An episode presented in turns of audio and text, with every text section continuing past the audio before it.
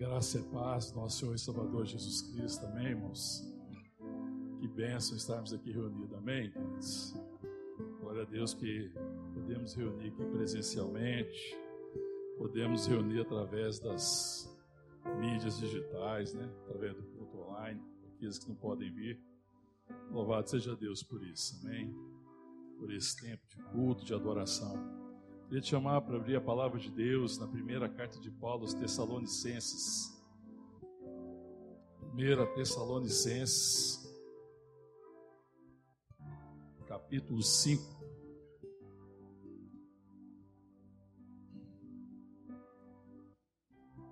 Capítulo 5. Vou ler a partir do verso 12.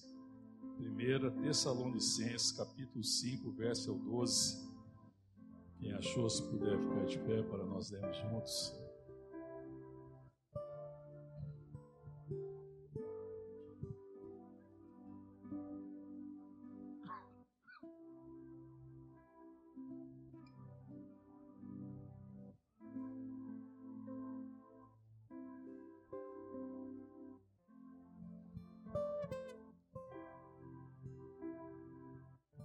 Amém, queridos? Todos acharam?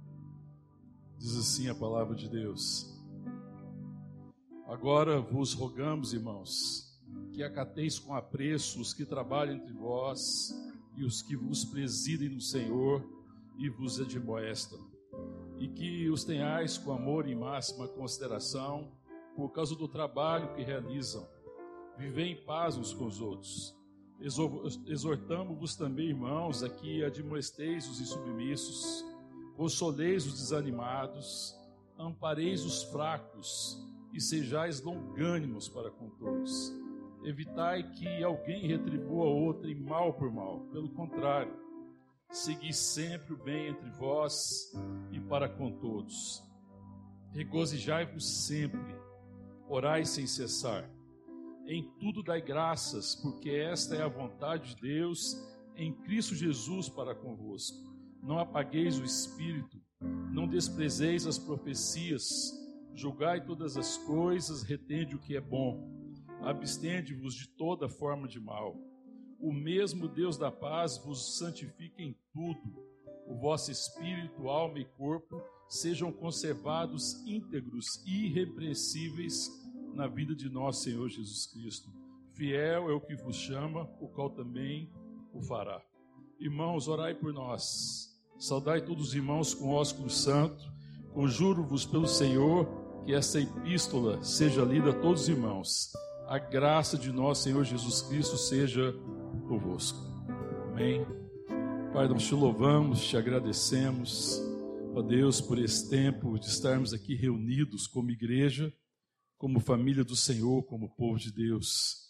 Te agradecemos pelo privilégio, Pai, da comunhão dos santos te agradecemos, ó Deus, por tudo aquilo que o Senhor já ministrou ao nosso coração, pelas orações, pelos louvores, pelas intercessões, ó Deus, e pedimos que agora o Senhor ministre ao nosso coração a tua palavra.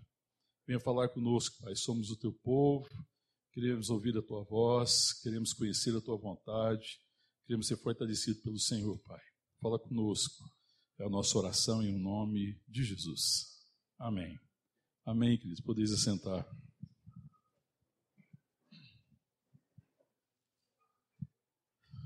Paulo escreve essa carta aos Tessalonicenses é, a partir de Corinto. E essa igreja é uma igreja fundada por Paulo. Paulo está um tempo nesse, em Tessalônica e por causa do ministério de lá é levantada essa igreja. E depois de um tempo ele precisou voltar de Tessalônica e ele envia Timóteo.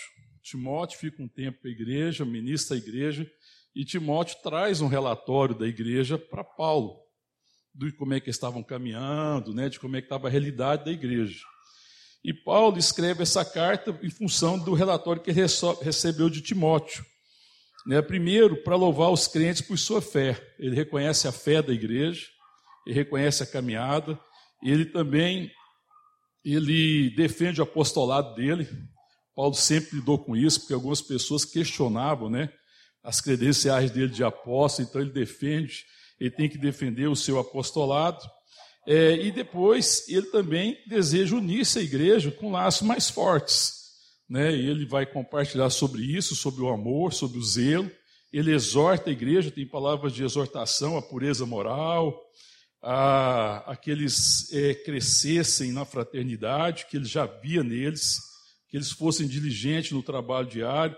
Ele também leva a palavra de consolação para a igreja, porque já tinha se passado um bom tempo, a igreja estava caminhando, mas alguns já tinham falecido. Ele traz uma palavra sobre ressurreição, sobre a esperança, né? É, de que aqueles que não estavam mais com eles estariam é, brevemente juntos né, em Cristo Jesus, na ressurreição dos mortos. Ele traz uma palavra de consolo, de, de esperança, e aí ele depois faz algumas exortações, ainda aqui no final. E aqui no capítulo 5, ele, a gente vai trabalhar nela. Se você for ver no verso 4, ele faz exortação à santidade. Ele fala que no verso 3 do capítulo 4, ele fala: Pois essa é a vontade de Deus, a vossa santificação, no sentido de que a igreja continuasse cada vez mais sendo separada pelo Espírito Santo, sendo uma igreja cada vez mais semelhante ao Senhor e que manifestasse mais a sua virtude. Ele exorta a prática do amor fraternal, que ele já via na igreja, mas ele exorta a igreja a crescer no amor fraternal. Depois ele fala, depois de ter falado sobre a situação dos mortos no Senhor, ele continua exortando, exorta a necessidade da vigilância, né, a necessidade da igreja vigiada, a igreja estar atenta, é, para ela não estar ali perdida, né, sem, sem estar vigiando. E aqui ele começa a fazer, continua fazendo várias exortações, onde nós lemos a partir do verso 12 do capítulo 5, ele fala assim: agora vós, agora vos rogamos, irmãos, que acateis com apreço os que trabalham entre vós. É porque existiam algumas dificuldades é, de as pessoas reconhecerem ou acatar com apreço aqueles que estavam lidando ali. Na verdade, muita gente queria que Paulo voltasse para a igreja. Ele funda a igreja, existe uma situação, ele tem que, ele tem que sair de lá, ele está cumprindo o ministério dele né, como apóstolo, então ele está ele tem um ministério itinerante, e muita gente queria que, que ele voltasse, às vezes acabava não acatando a liderança que tinha, ele envia Timóteo e orienta esse respeito. Ele ora para que a igreja é, acatasse com apreço aqueles que preside, que admoestam a igreja, né, a importância de ter na igreja liderança.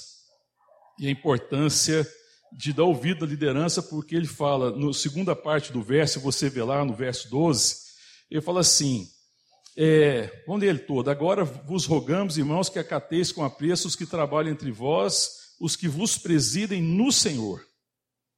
Né, porque era no Senhor que eles estavam conduzindo a igreja. Eles estavam ali guiados pelo Espírito Santo, e eles não estavam fazendo a vontade deles, mas estavam fazendo a vontade de Deus. Então, eles deveriam acatar. Né? Então, eu acho que aqui existe uma lição para a gente, como igreja, essa necessidade de reconhecer a liderança que existe na igreja como uma liderança que tá, depend, depende do Senhor e que está fazendo a obra no Senhor e que vos admoestam. Né? Essa é uma outra coisa que às vezes a igreja sempre vive uma dificuldade de aceitar a admoestação. A comunhão dos santos, ela traz algo formidável que é a possibilidade de nós sermos admoestados, de sermos exortados, de sermos corrigidos, de sermos ministrados, mas sempre em amor, para que a gente possa cumprir o chamado. Então, isso faz parte da realidade da igreja. É, é, assim como numa casa os pais precisam exortar seus filhos e admoestar, na igreja, é, a liderança muitas vezes tem que exortar, admoestar, um, exortar e admoestar uns aos outros, para que a gente cresça. Não na perspectiva de condenar, de apontar dedo, nada disso, mas para que houvesse crescimento, houvesse sinceridade, houvesse transparência. E aqui também tem uma lição, porque a gente perde essa perspectiva, né? E a gente às vezes não vê a comunhão desse, dessa perspectiva. Eu devo amar a comunhão na perspectiva que a comunhão dos santos, esses laços de amor que nós temos, cria um ambiente, um ambiente seguro de aceitação e amor, onde eu posso ser admoestado, amém, irmão? Onde Deus trabalha o meu coração para que meu coração fique quebrantado e alguém levantado pelo Senhor ministre na minha vida, para o meu bem, para me livrar das coisas da carne, para lidar às vezes com as fraquezas, com o pecado, com direções erradas. Então, essa é uma das bênçãos, das dádivas da comunhão dos santos. E onde não há comunhão, não existe admoestação nem exortação. Porque se eu não tenho comunhão, se eu não convivo com a igreja, se eu não convivo com o corpo, como é que eu vou ser exortado, admoestado? eu vou ficar entregue a mim mesmo. Então, esse não é um caminho bom. Amém? Então, essa aqui já é uma coisa assim a se pensar. Mas, é, ele depois de falar isso daqui, ele continua. No verso 13, ele fala: e os, que, e os tenhais com amor, que ele está falando da liderança, por causa do trabalho que eles realizam, vivem em paz. O verso 14, ele vai falar: exortamos, ele está usando de novo a palavra exortação também, irmãos, que admoesteis.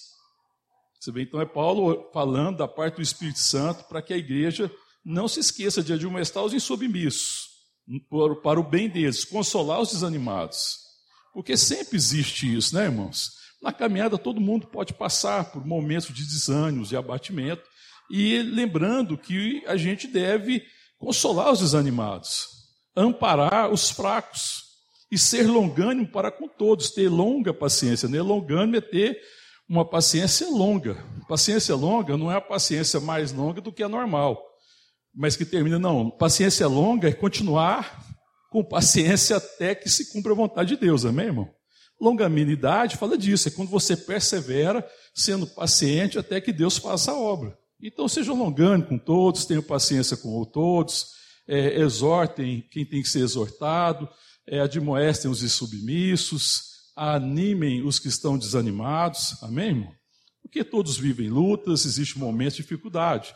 E no ano igual que nós passamos de 2020, foi um ano que se lidou com muita dificuldade. Muita gente passou por lutas e precisa ser animado. Amém, irmão? E a igreja precisa ser esse lugar de ânimo. Esse lugar em que eu lembro do propósito maior. Em que eu ajudo o meu irmão a tirar o olho da situação e lembrar quem ele é em Cristo, da esperança que há nele, do amor de Deus, que Deus é Senhor de todas as coisas, que Deus é Deus soberano, que Ele age em todas as coisas, para que meu irmão não desista, né? Meu irmão não desista, continue caminhando. Amém? Então isso é, na verdade, você amparar os fracos e, e consolar os desanimados, né? Para que eles caminhem, amém, irmão? Então a igreja tem que ser esse lugar também de consolo, não é porque é crente, porque nasceu de novo da água do Espírito que não tem problema, muito pelo contrário. A gente continua vivendo um mundo caído, sujeito a tentações e, uma série de situações, e que a gente precisa da comunhão dos santos. Então, Paulo está falando dessa importância dessa comunhão e das coisas que precisam acontecer na comunhão. E depois, ele continua assim, no verso 14: Evitai que alguém retribua a outra em mal por mal, pelo contrário, pelo contrário, segui sempre o bem entre vós e para com todos. Óbvio. Né? Jamais retribuir o mal com mal. Nós devemos retribuir o mal com o bem. Isso é um alerta, porque vai acontecer das pessoas agirem de forma errada para comigo, ou para com você, ou para qualquer um de nós. E a gente tem que estar atento para a gente não retribuir o mal com o mal, mas retribuir sempre o mal com o bem. E aí depois ele vai falar no verso 16: alegrai-vos sempre, amém, irmão? Glória a Deus. É incrível, porque Paulo ele insiste nas suas cartas em falar de alegria, né? 2020, você viveu esse tempo, esse ano alegre? foi fácil. Não foi fácil, né? 2020 você fica pensando, alegrar com o quê? Então, às vezes é o um desafio, mas aí Paulo está falando, alegrai-vos sempre. Ele está nos chamando a alegria. E é claro que essa alegria não é por uma situação alegrar-se por uma situação ruim, porque não é possível e Deus não nos chama para sentir alegria por situações ruins, por coisas ruins. Mas essa alegria é claro que é a alegria do Espírito Santo, que apesar da dificuldade, que apesar das lutas, que apesar das situações difíceis, existe uma certeza do amor de Deus, do zelo de Deus, a certeza que Deus é presente, que Deus me sustenta, que Deus há de me conduzir, né, de que eu vou habitar a cidade celestial com ele, que essa, a minha pátria não é aqui, nós somos estrangeiros, peregrinos, a nossa pátria é celestial, essa paz da certeza do amor, essa alegria de quem eu sou, essa alegria que é resultado da minha condição e não da minha situação, que às vezes a minha situação não tem motivo nenhum para alegria, né? Nem para felicidade, mas existe uma alegria. Então tem que prestar atenção para eu não viver apenas no mundo das circunstâncias, mas para que eu viva, acima de tudo, centrado na realidade da minha condição, filho de Deus, filho de Deus, amém? Então ele fala, regozijai-vos sempre. E é interessante porque aqui o que ele está falando é o que? É uma proposta, irmão? Regozijai sempre está propondo. Qual que é o sentido dessa palavra? Um imperativo. É uma ordem. É o Senhor que está falando através de Paulo, alegrem-se. Ele está falando. Aí é porque, depois nós vamos entender por que, que ele fala, né? Por que, que tem que ser uma ordem? Primeiro, porque não tem nada a ver com sentimento, né? Não, não é alegria resultado de sentimento, é alegria da certeza, é alegria que vem de convicção. É uma alegria da certeza do que eu entendo, do que eu sei, da revelação que eu tenho, da certeza de quem Deus é, da certeza de quem eu sou nele. É uma alegria que é resultado minha, do meu conhecimento, da revelação que eu tenho de Deus e da convicção que eu tenho do seu amor e da sua graça. Então não é nada a ver com um sentimento, é por isso que é o um imperativo. É porque nós temos a tendência, irmão, de olhar muito para as realidades da carne, olhar muito para os sentimentos, dar muito vazão às nossas emoções. As nossas emoções às vezes são muito erradas, não são? A gente tem uma emoção e um sentimento absolutamente equivocado. E está chamando a gente a não viver nessa, nessa dimensão dos sentimentos, ainda que ele existe, não é uma negação, mas é se alegrar sabendo quem eu sou. Isso é resultado de convicção. O verso 17: Orai sem cessar. Né? É também ao imperativo também. Né? A palavra de Deus está cheia de, é, de palavras nos chamando a estar orando. A estar tendo que orar sem cessar e manter essa conversa, esse diálogo diário, constante com Deus. E quando ele fala sem cessar, né, é, é, é fazer da minha relação com Deus uma conversa constante. E que não importa onde eu estou, não importa a situação que eu estou, eu tenho sempre aquela conversa com Ele, eu tenho sempre é, mesmo que seja uma conversa silenciosa entre eu e Deus, existe um momento que a gente ora junto, ora em voz alta, mas aquele momento que eu tenho uma conversa sempre com Ele. A importância da comunhão com o Senhor, amém? Da intimidade com Deus, para ouvir Deus, para ser ministrado pelo seu Espírito. E ele nos chama aqui, orar sem cessar. Mas olha o verso 18. Em tudo dai graças, porque essa é a vontade de Deus em Cristo Jesus para convosco. Amém, querido? Eu queria conversar principalmente, apesar que a gente poderia aqui, não apagueis o espírito, não desprezeis as profecias, é muito rico o texto. Mas não dá para a gente conversar numa noite sobre isso. Mas pensando na realidade de 2020 e pensando em 2021, né, primeiro domingo de 2021, glória a Deus, né, o ano 2020 passou. É, eu queria refletir um pouco sobre isso. Em tudo dai graças o que é dar graça, irmão? Quando você pensa em dar graça? Quais as, quais as palavras que eu posso associar em tudo dar graças? Dar graça é o quê? Agradecer, gratidão, ser agradecido por tudo, não é isso?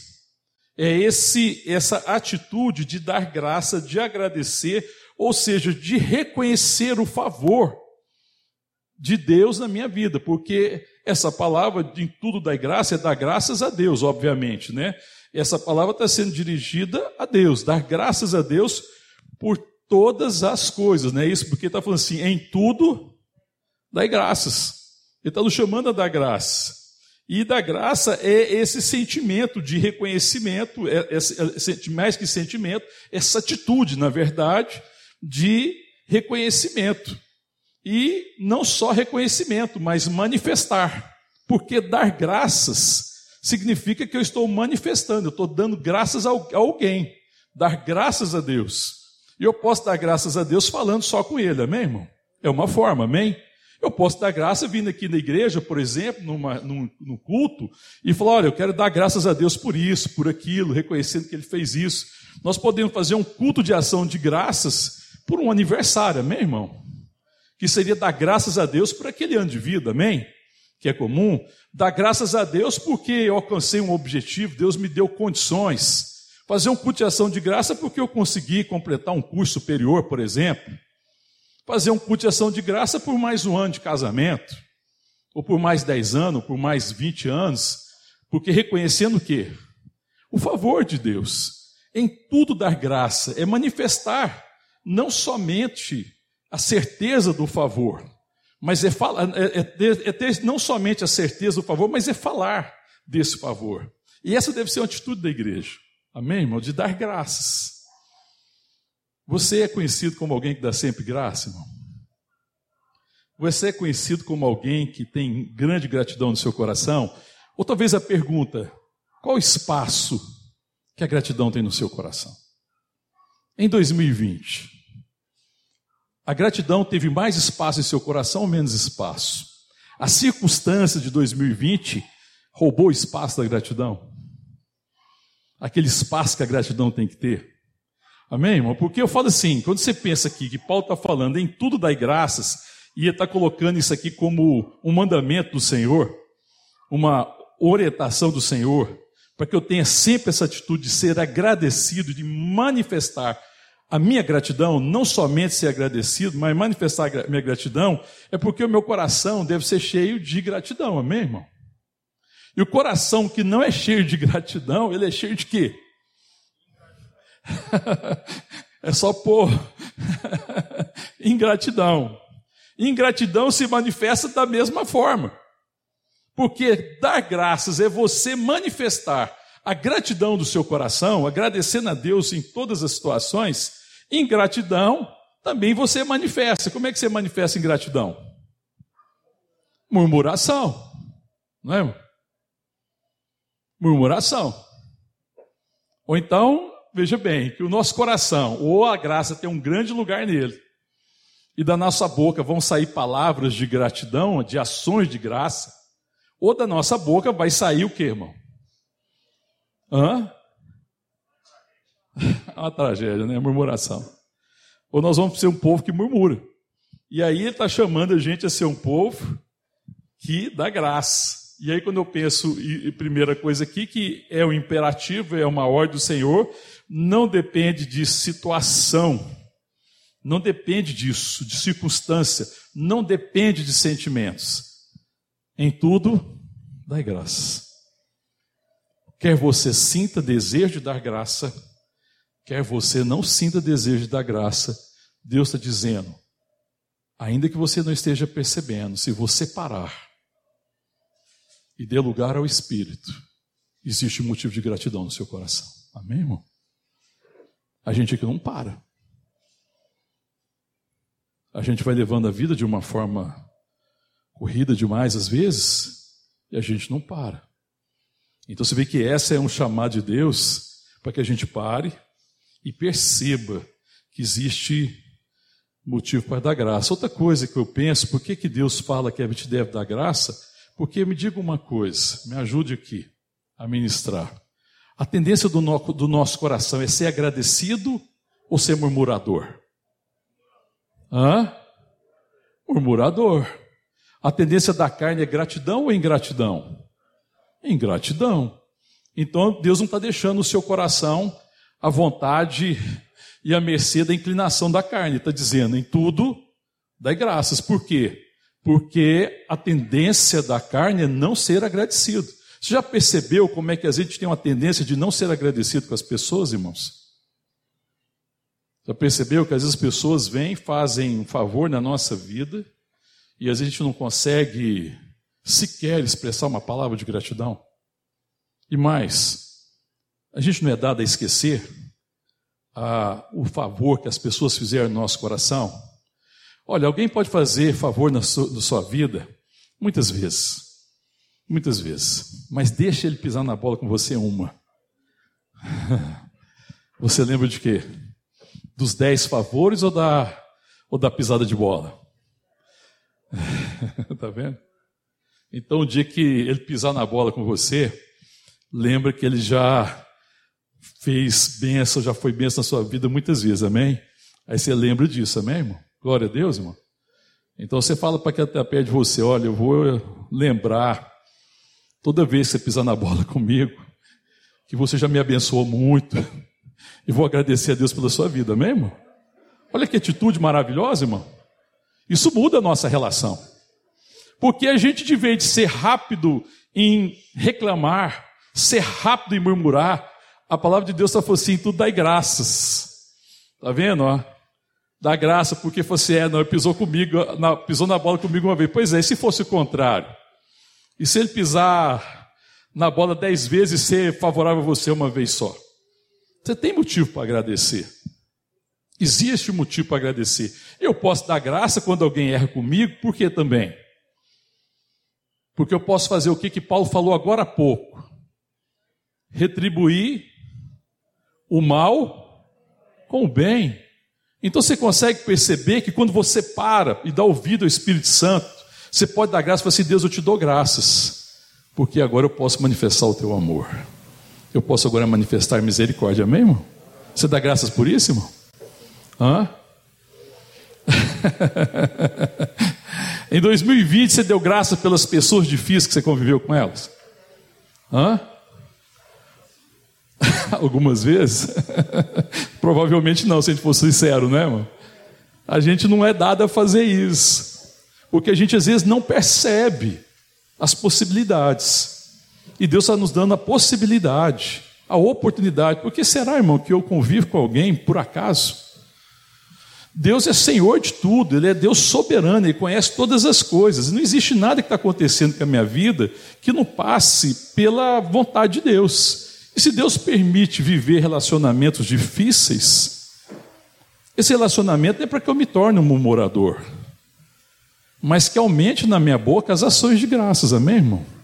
Não é agradecer por a pessoa ser difícil, mas é dar graça pela possibilidade de ser um abençoador, pela possibilidade de não pagar o mal com o mal, porque é o que a gente fazia antes, antes de Cristo Jesus. Em Cristo agora, o Senhor não tendo pagado o mal com o mal, antes ter entregue seu filho Jesus para morrer no nosso lugar, e ter demonstrado um amor incrível por nós, um amor extraordinário, tendo nos amado até o fim, agora nos chamando a ser semelhante a Ele e nos dando do seu Espírito Santo, eu posso ter a mesma atitude para com o outro também, irmão. Eu posso ser o resgatador do meu irmão.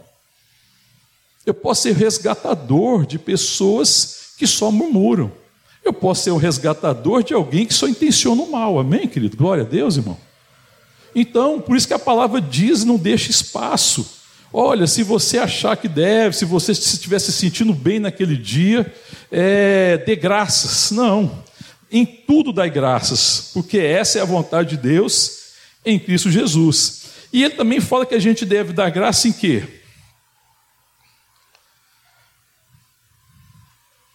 Lê aí, verso 18. As duas primeiras palavrinhas. Deve dar graça em quê, irmão? Em tudo o que, que significa em tudo? Em qualquer circunstância, em qualquer situação, existe motivo para que eu possa dar graça. Amém, irmão? Lembrando, eu estou lembrando que não é se você agradecer por situações ruins, mas é dar graça em toda e qualquer situação, porque por mais difícil que seja a situação, eu tenho motivos para dar graça. Um motivo que, que eu tenho para dar graça em qualquer situação, me ajuda. Aconteça o que acontecer, uma pior situação, você tem motivo para dar graça, uma delas, pelo menos. Hã? A certeza do amor de Deus, a certeza da tua presença, a certeza que é Deus que há de prover a minha vida naquela situação para que eu vença aquela situação, amém, irmão? Para que eu não tente sair daquela situação com a minha força, para que eu não reaja na carne para que naquela situação, por difícil que seja, eu me renda à vontade de Deus. Em tudo dá graças, porque essa provisão de Deus não falta, amém, irmão?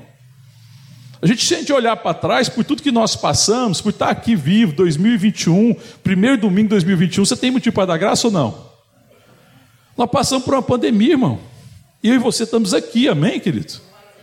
Glória a Deus, irmão. Quem que deu, deu condições para mim, para você, foi Deus. Amém? E ainda que talvez um de nós não sobrevivesse a essa situação de pandemia, ainda havia no nosso coração uma gratidão, por quê? Pela certeza de aquele irmão, que aquela irmã está em Cristo, e que a morte já não tem poder sobre a vida dele, amém, irmão?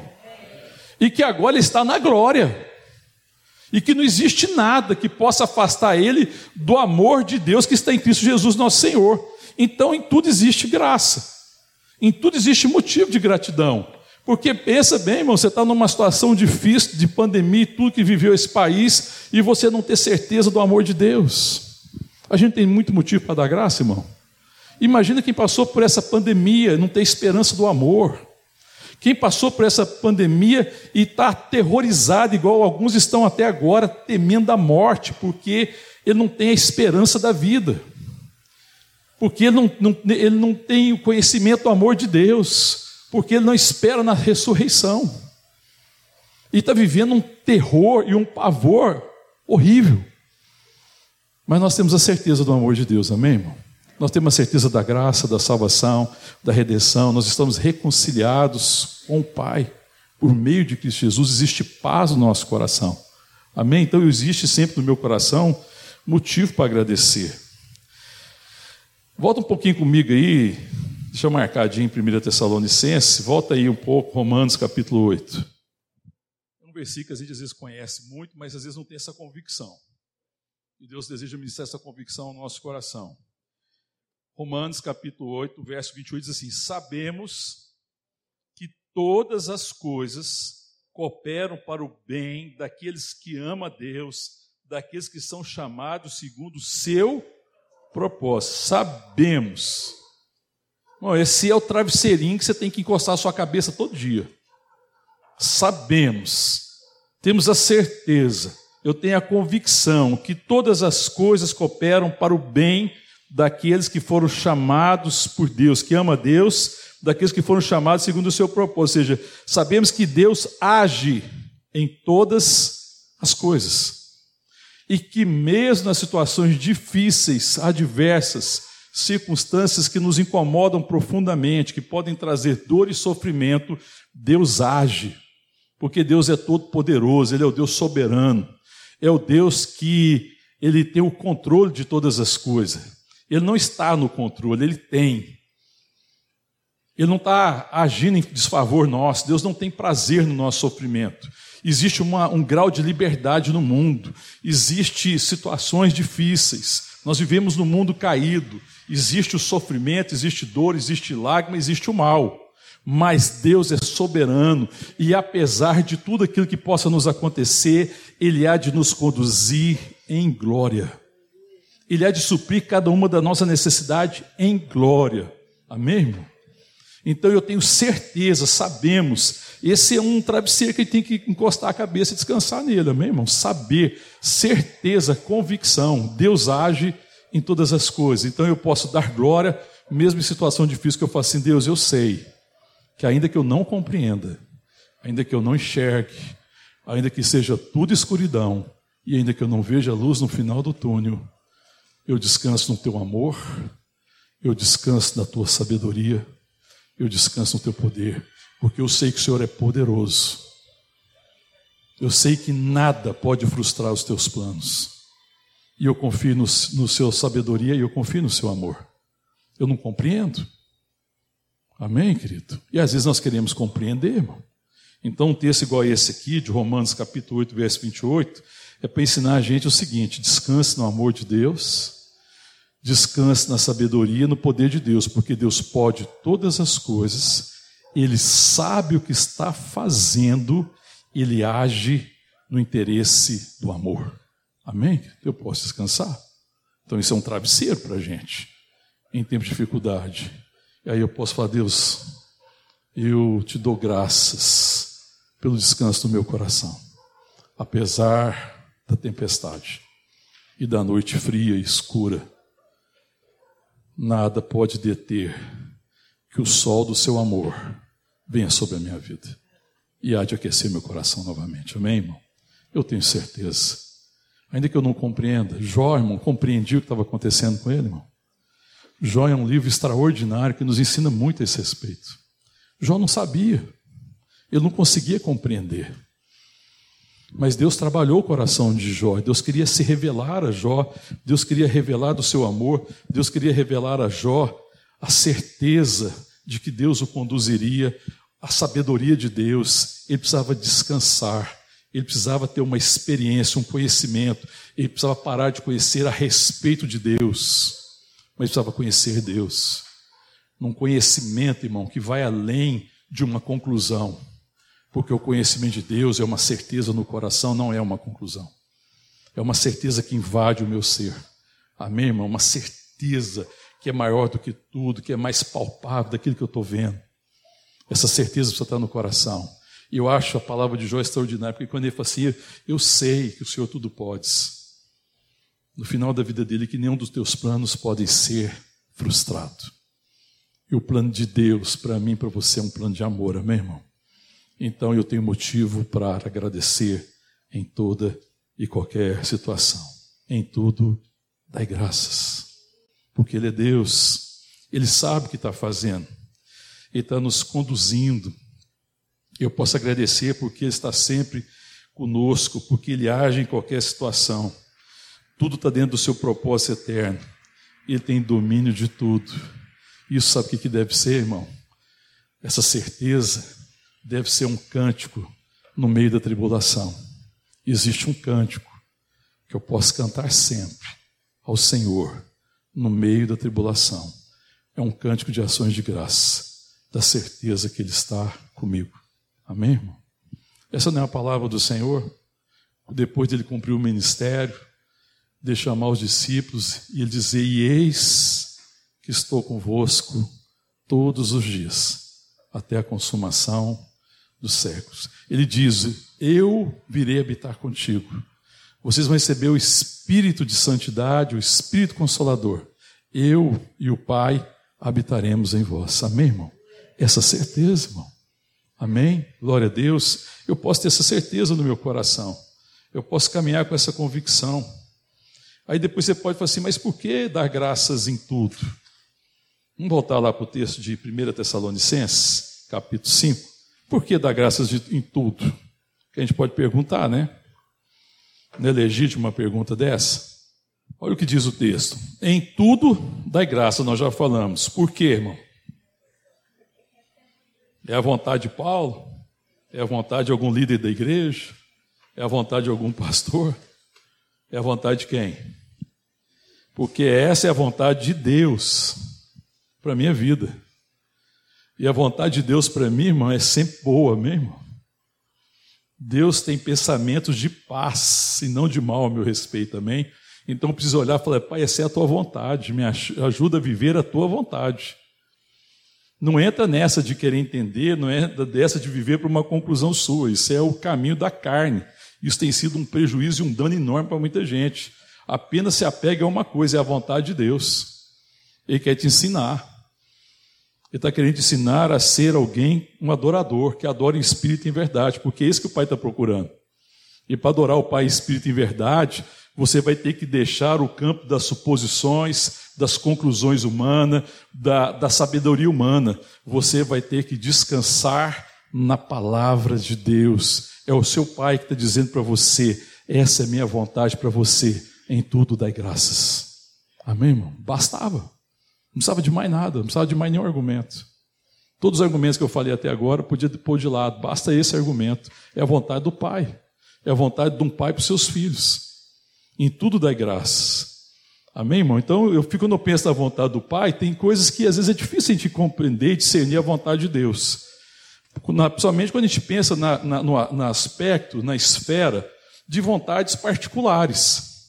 É Deus que vai cada, a cada um, Deus tem o propósito para cada um. É, eu não sei o que Deus tem particularmente para você numa série de áreas da sua vida, mas uma coisa eu sei, irmão: é a vontade de Deus para nós, os seus filhos, que em tudo nós demos graça. É a vontade de, de Deus para nós, seus filhos, que nós nos santifiquemos, amém, irmão?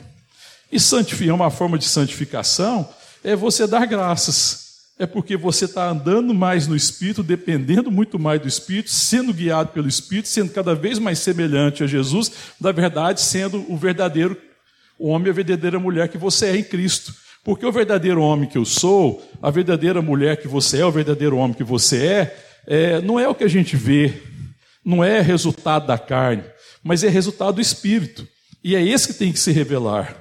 E esse homem e essa mulher é agradecido, amém, irmão?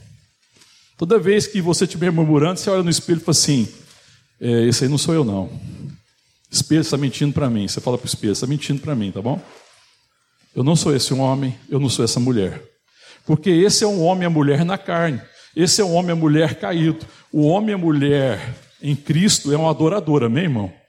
E um adorador é alguém agradecido porque é alguém que conhece as realidades de Deus.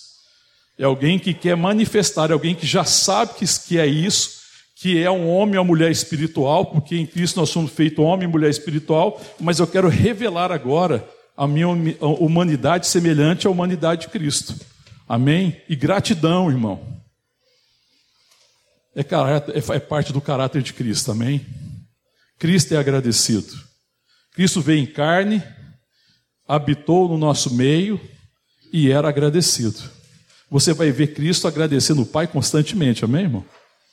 E então, quando eu estou murmurando, reclamando, não sou eu. Esse é o velho homem, a velha mulher que vive querendo se levantar.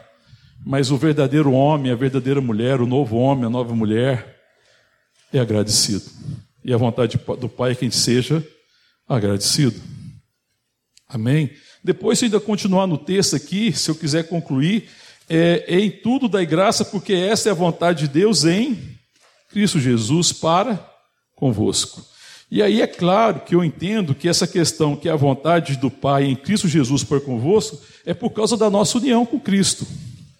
Porque a vontade de Deus é que vocês, uma vez unidos com Cristo, como vocês de fato são, vocês expressem isso.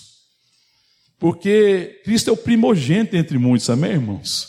E o mundo precisa conhecer a igreja, e a verdadeira igreja é semelhante a Cristo. E a verdadeira igreja é grata. E uma coisa que distingue a igreja, irmão, é gratidão. Então é muito estranho para o mundo perdido um crente, entre parênteses, murmurador. É muito estranho para o mundo perdido é, que os filhos de Deus não sejam alegres. É muito estranho para o mundo perdido que não haja a palavra de gratidão sempre no nosso coração. Porque a gente não vai ser distinguido como os filhos de Deus se não for assim se não for o amor, se não for a fraternidade, se não for a misericórdia, a longanimidade, são essas coisas que nos distinguem e que revela Deus no nosso meio, mesmo. Então, quando ele fala, porque essa é a vontade de Deus, do Pai, em Cristo Jesus para convosco, é porque vocês estão unidos a Cristo existe esse poder. E é o poder da ressurreição. É o homem e a mulher que nasceram de novo, porque a palavra de Deus em Romanos capítulo 6 fala que Cristo morreu, nós Repete comigo. Eu falo, vocês completam. Cristo morreu, nós morremos com Ele. Cristo ressuscitou, nós ressuscitamos com Ele. Ele está sentado à destra do Pai. E nós estamos também nas regiões celestiais, junto do Pai em Cristo Jesus, porque nós estamos unidos a Ele. Então, essa é a vontade do Pai em Cristo Jesus, ou seja, que vocês revelem que vocês também são filhos e que Jesus é o filho mais velho, e que vocês são os outros filhos mais novos, e que Jesus é o filho mais velho resgatador, e que uma vez que ele resgatou vocês, vocês também são resgatador. E para que vocês sejam resgatador, vocês devem ser adoradores. E adorador tem gratidão nos lábios. Amém, irmão? Existe uma gratidão em tudo, sede agradecidos em tudo Dai graça. A palavra de Deus fala para a gente ser agradecido. Efésios chama a gente para ser agradecido. Você vai ver a Bíblia, a, a Colossenses chama para a gente ser agradecido. Você vai ver a Bíblia inteira chamando a gente para a gente ser agradecido.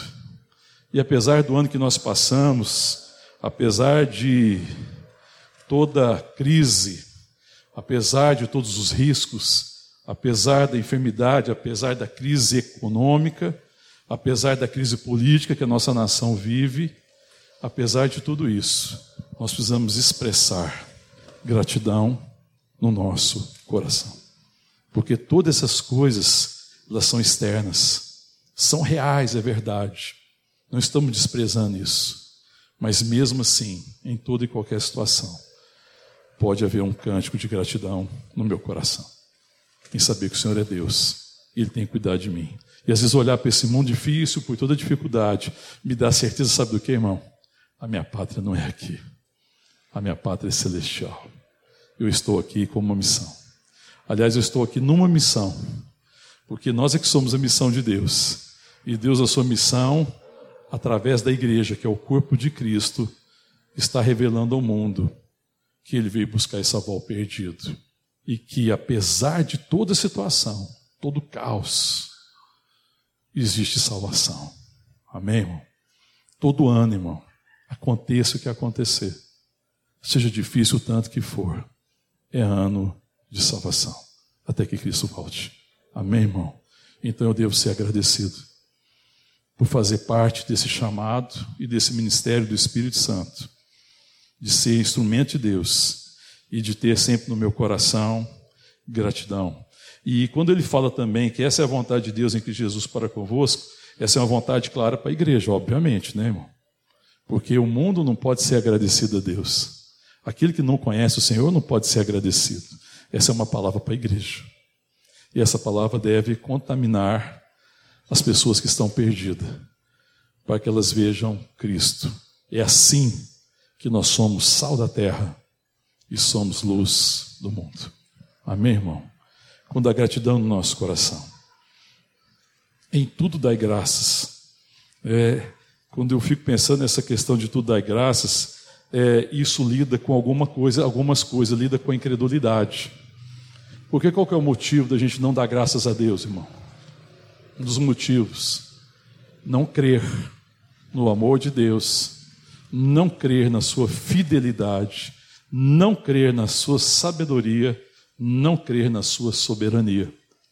Então, dar graças a Deus, irmão, nos cura da incredulidade. Amém, irmão? Glória a Deus. Toda vez que o diabo quiser vir com palavras de incredulidade na sua mente, no seu coração, dê graças a Deus. Você tem muito motivo para agradecer. Amém? Porque o contrário disso é incredulidade. O contrário disso é murmuração. Do que, você murmurou em 2020? Espera aí, não precisa falar não, senão a gente amanhece aqui. Só pensa. Meu Deus, socorro, né? Por que isso, né? De quem você murmurou? De, do que você murmurou? Que a gente murmura de coisas e murmura de pessoas. A gente deveria estar louvando a Deus por pessoas e louvando a Deus por situações, porque Deus está agindo em toda e qualquer situação. Quando a palavra de Deus me chama a dar graças a Deus em tudo, ela me ajuda a ser uma coisa que Paulo falou aqui.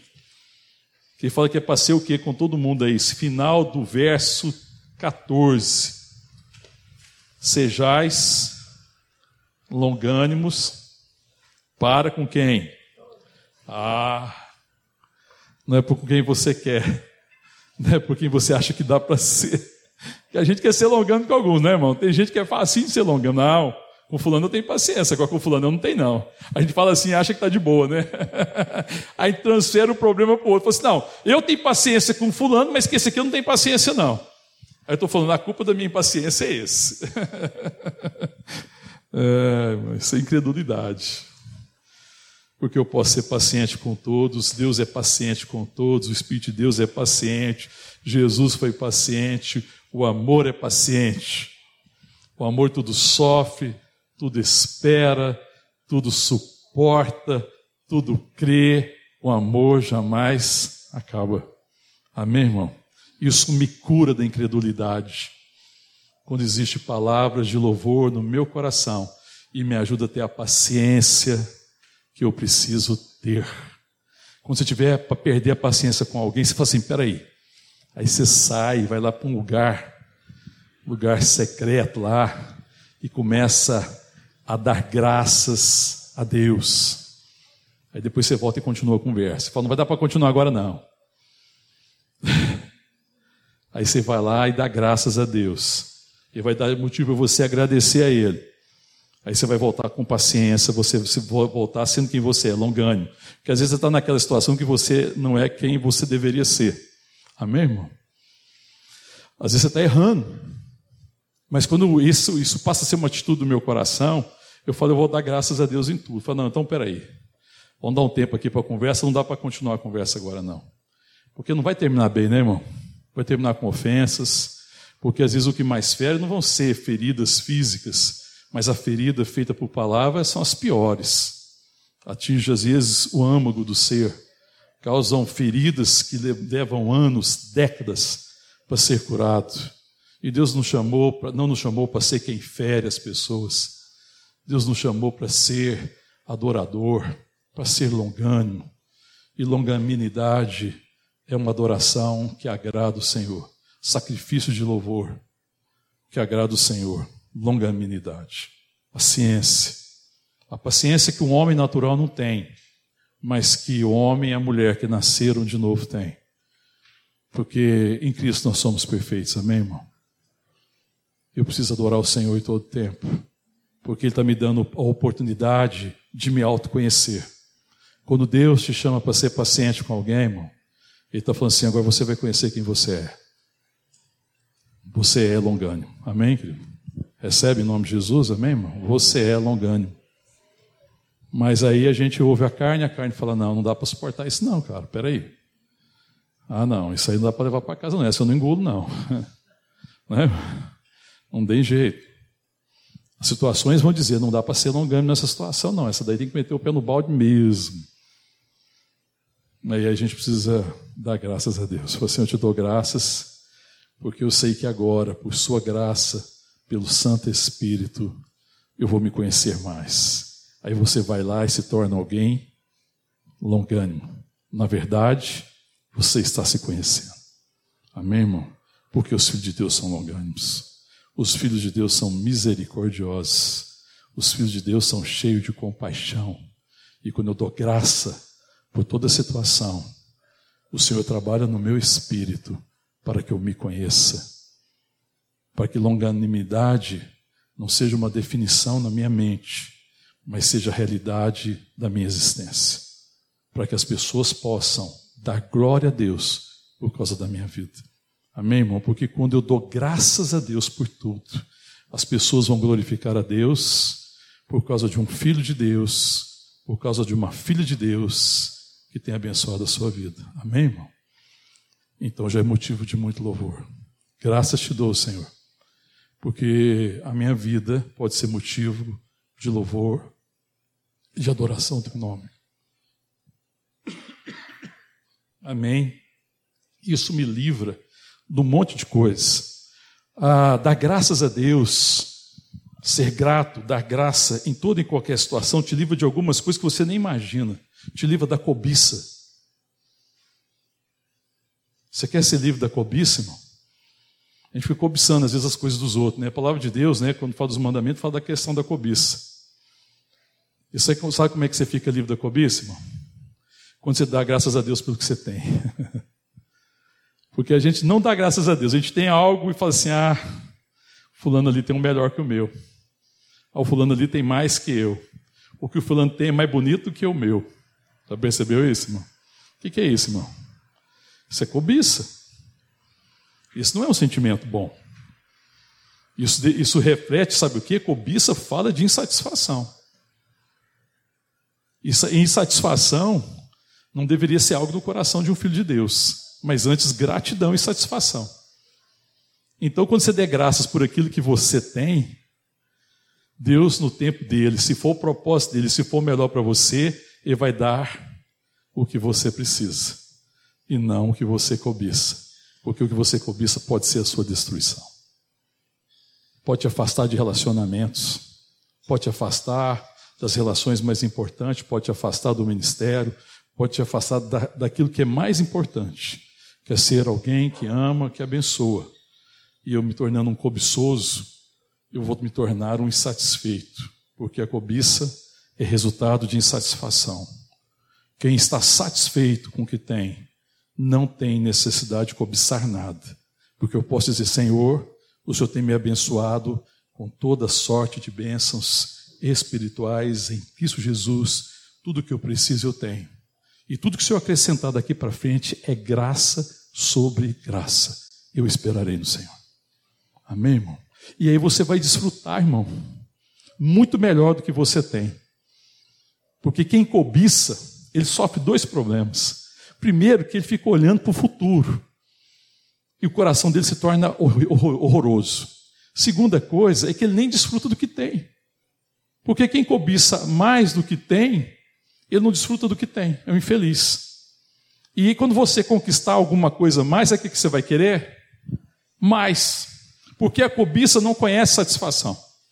A cobiça não conhece limite. Eu, quando eu falo de cobiça, eu falo de cobiça em todas as dimensões da vida. Cada um é que sabe. A cobiça que tenta visitar a gente e que tenta destruir a nossa vida e que tem roubado a nossa vida. Quando existe gratidão no meu coração, dai graças por tudo em tudo dai graças. a cobiça sai do meu coração. Não que eu não possa pedir aquilo que eu acho que eu preciso. Eu posso e devo, mas não com cobiça. Antes da dependência do Senhor, amém, irmão? Sabendo da graça por aquilo que eu tenho. E podendo, na liberdade de filho, falar para Deus aquilo que eu entendo que eu preciso.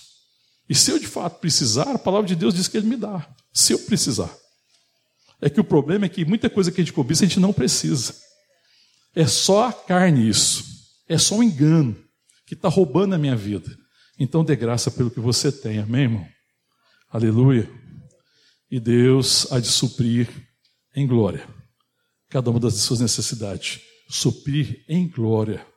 Ele suprir aquele de fato que você precisa e que não vai roubar de você a sua essência, a essência de ser um adorador, de viver para a glória de Deus, amém, irmão?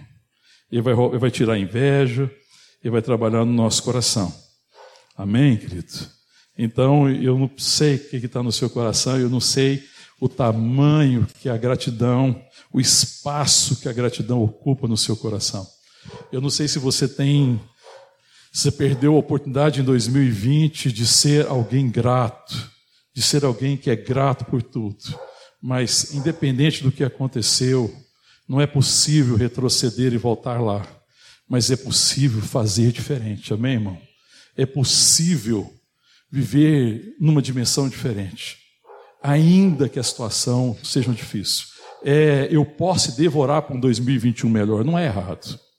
É correto, se eu entendo que pode se melhorar. Eu posso orar para que Deus mude situações, eu posso orar para que Deus cure pessoas, eu posso orar para que a nossa economia mude, eu posso orar para que a gente tenha uma classe política diferente, porque tem sido difícil, imagina, nós estamos vivendo uma crise política sem precedentes nessa nação de uma corrupção moral assustadora, escancarada, onde que ninguém se importa mais de, de ser imoral. Existe uma imoralidade na política impressionante, porque antes por tinha vergonha disso, escondia, fazia no oculto, agora é feita à luz do dia. Eu devo orar por isso. Aliás, a palavra de Deus nos chama a orar pelos governadores, pelas autoridades, por aqueles que estão revestidos de poder. Eu devo orar para Deus curar a nossa nação, amém, irmão? para curar essa pandemia. Mas, acima de tudo, eu preciso ser grato em todas as coisas. Porque Deus, no seu devido tempo, vai fazer o que tem que ser feito. Amém, irmão? Amém. Mas eu posso ser grato. Eu posso ser grato, por exemplo, irmão, pela nossa comunhão. Um dos motivos maiores de gratidão no meu coração é a comunhão dos santos. Porque a comunhão dos santos, nesses 30 anos, né, eu completei agora, final de outubro, começo de novembro, 30 anos de conversão um tempinho de conversão. E desses 30 anos, o que me abençoou profundamente foi a comunhão dos santos.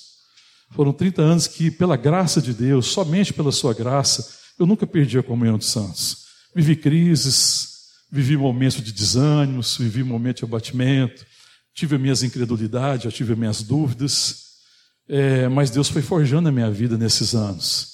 Eu fui forjado na comunhão dos santos. Eu sou muito grato a Deus. O ministério foi forjado na comunhão dos santos. A igreja teve uma longa paciência e continua tendo até hoje, né, irmão? Até hoje a igreja tem que ter paciência. Mas eu sou muito grato, irmão. Sou muito agradecido. Para Deus, eu não seria quem eu deveria ser. Eu sei que ainda não sou quem eu preciso ser. Mas se eu dou graças a Deus por aquilo que eu sou hoje, eu devo agradecer a Deus pelos santos. Cada um de vocês, amém, irmão? Eu sou grato a Deus por homens e mulheres que marcaram a minha vida de uma forma extraordinária. Eu sou grato a Deus pela paciência. Irmãos, quando eu penso na, na gratidão em relação à igreja comigo, a paciência para mim é maior, a, a longanimidade da igreja, com a minha pessoa, com a minha vida, com a minha família. Existe uma gratidão no meu coração. Eu sou grato a Deus por isso. Eu sempre agradeço a Deus pela comunhão dos santos. Eu oro para que Deus fortaleça a nossa comunhão, amém, irmão? Porque a comunhão dos santos é uma dádiva, é uma benção. E nós precisamos orar por isso, para que a nossa comunhão seja mais profunda. Amém, irmão? Que ela seja mais tangível. Que ela produza isso que Paulo escreve aos, aqui aos Tessalonicenses. Que a gente, por causa da comunhão, a gente exorte uns aos outros, cuide uns dos outros, console os desanimados, amparemos os fracos, sejamos longânimos para com todos. Amém?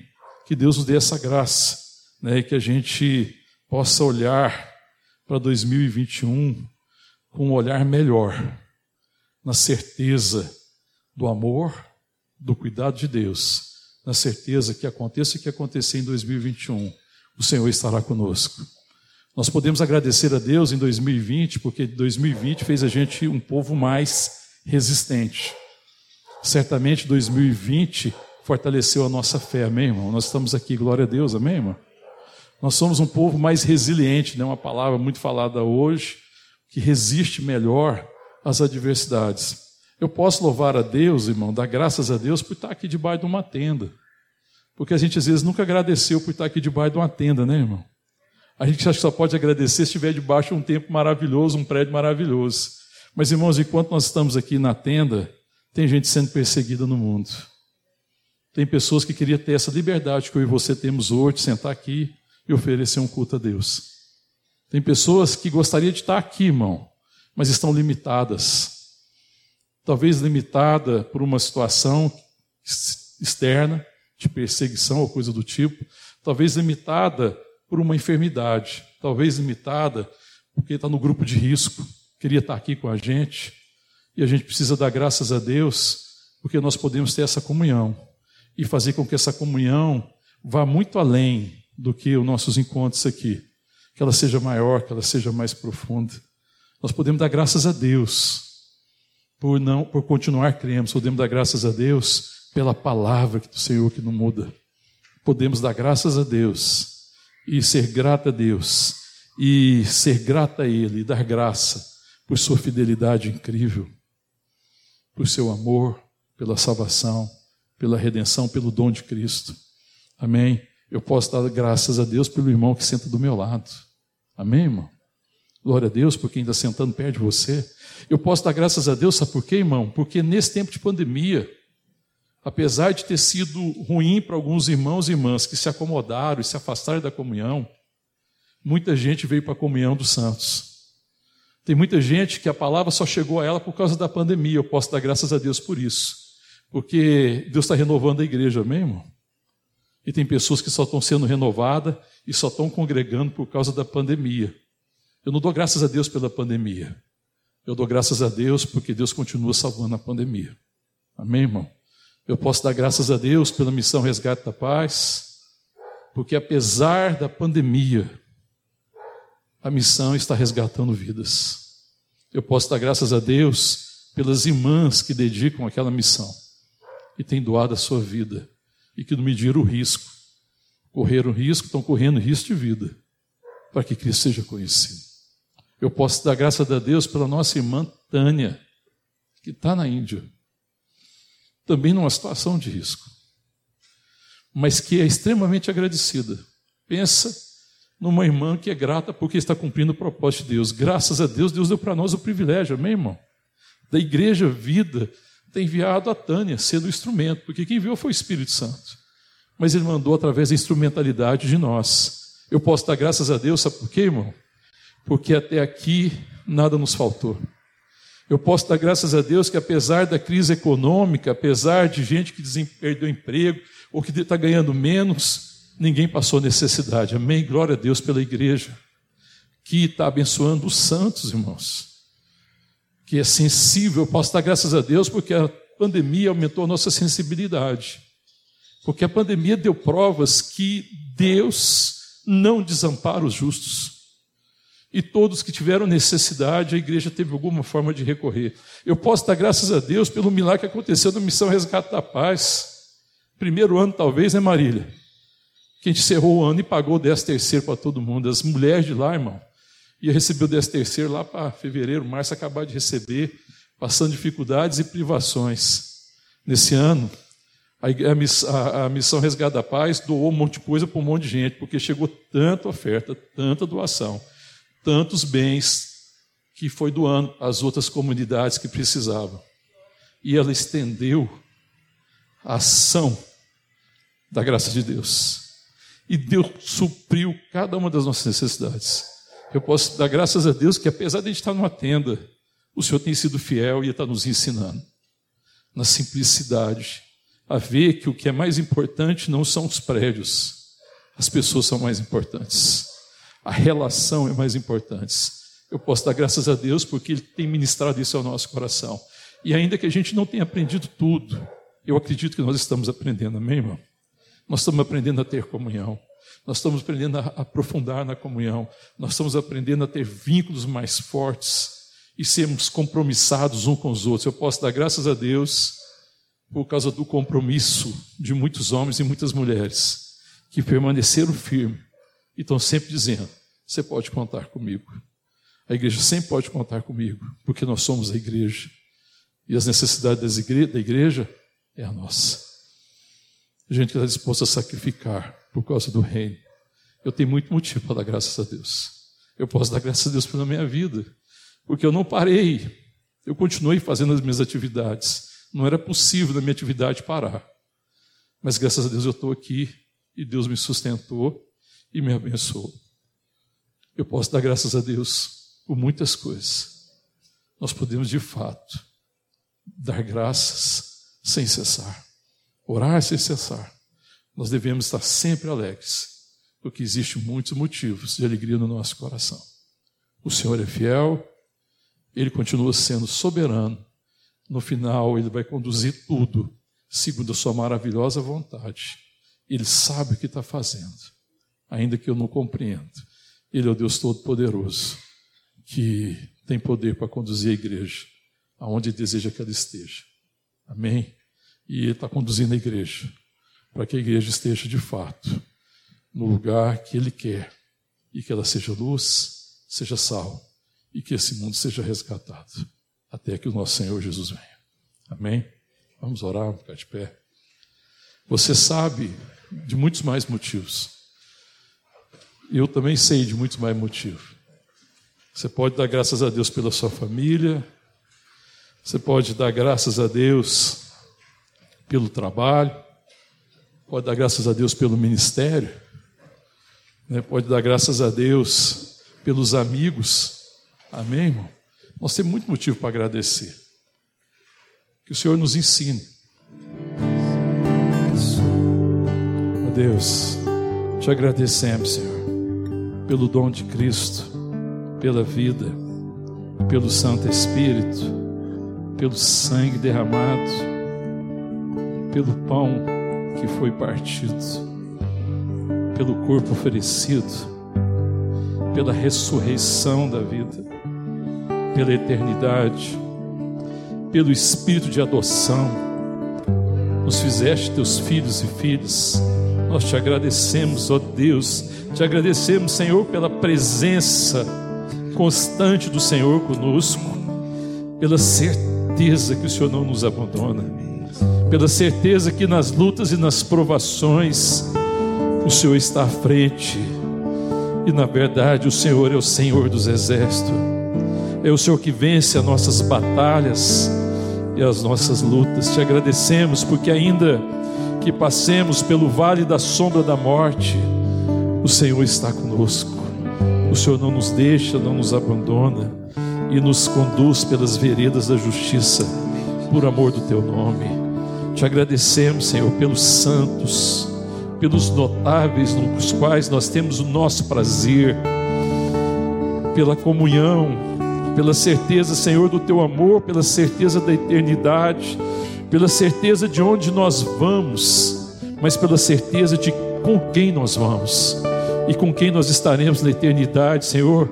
Nós te agradecemos pela família da fé, pelos santos, pela paciência, pela misericórdia.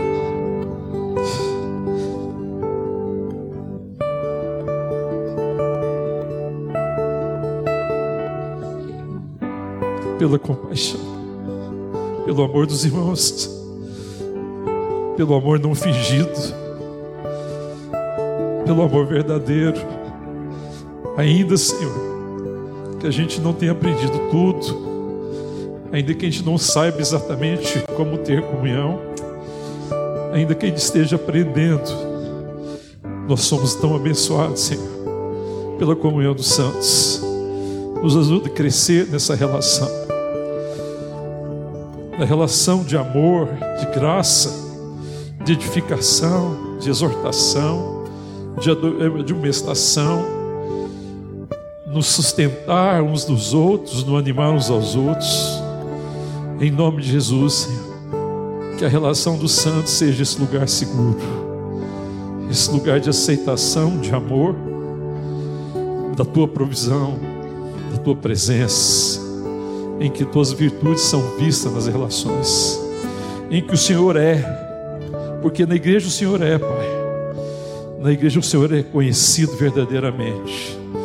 Na igreja nós não conhecemos a respeito de Deus. Na igreja nós conhecemos o Senhor. Nós conhecemos o teu amor, a tua fidelidade. Experimentamos a tua sabedoria. Somos conduzidos com o teu poder. Nós somos gratos, Pai, te agradecemos.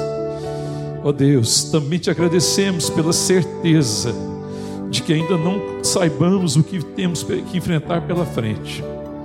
Nós enfrentaremos na tua presença, conduzidos pelo teu Espírito, pelo Espírito do Senhor, pelo Espírito de vida, pelo Espírito de salvação, de redenção, de tal forma que a nossa caminhada, Senhor, em 2021 tem a marca da redenção e que a nossa caminhada deixe atrás de nós um rastro de vida. Em nome de Jesus, um rastro luminoso, para que muitos se acheguem ao Senhor e sejam salvos. Nós oramos, Pai, por salvação, por redenção. Oramos por cura, cura essa nação, Pai. Cura essa nação, Senhor. Cura os políticos dessa nação Ó oh Deus, em nome de Jesus, cura essa nação dessa pandemia, Senhor. Em nome de Jesus nós oramos, Senhor.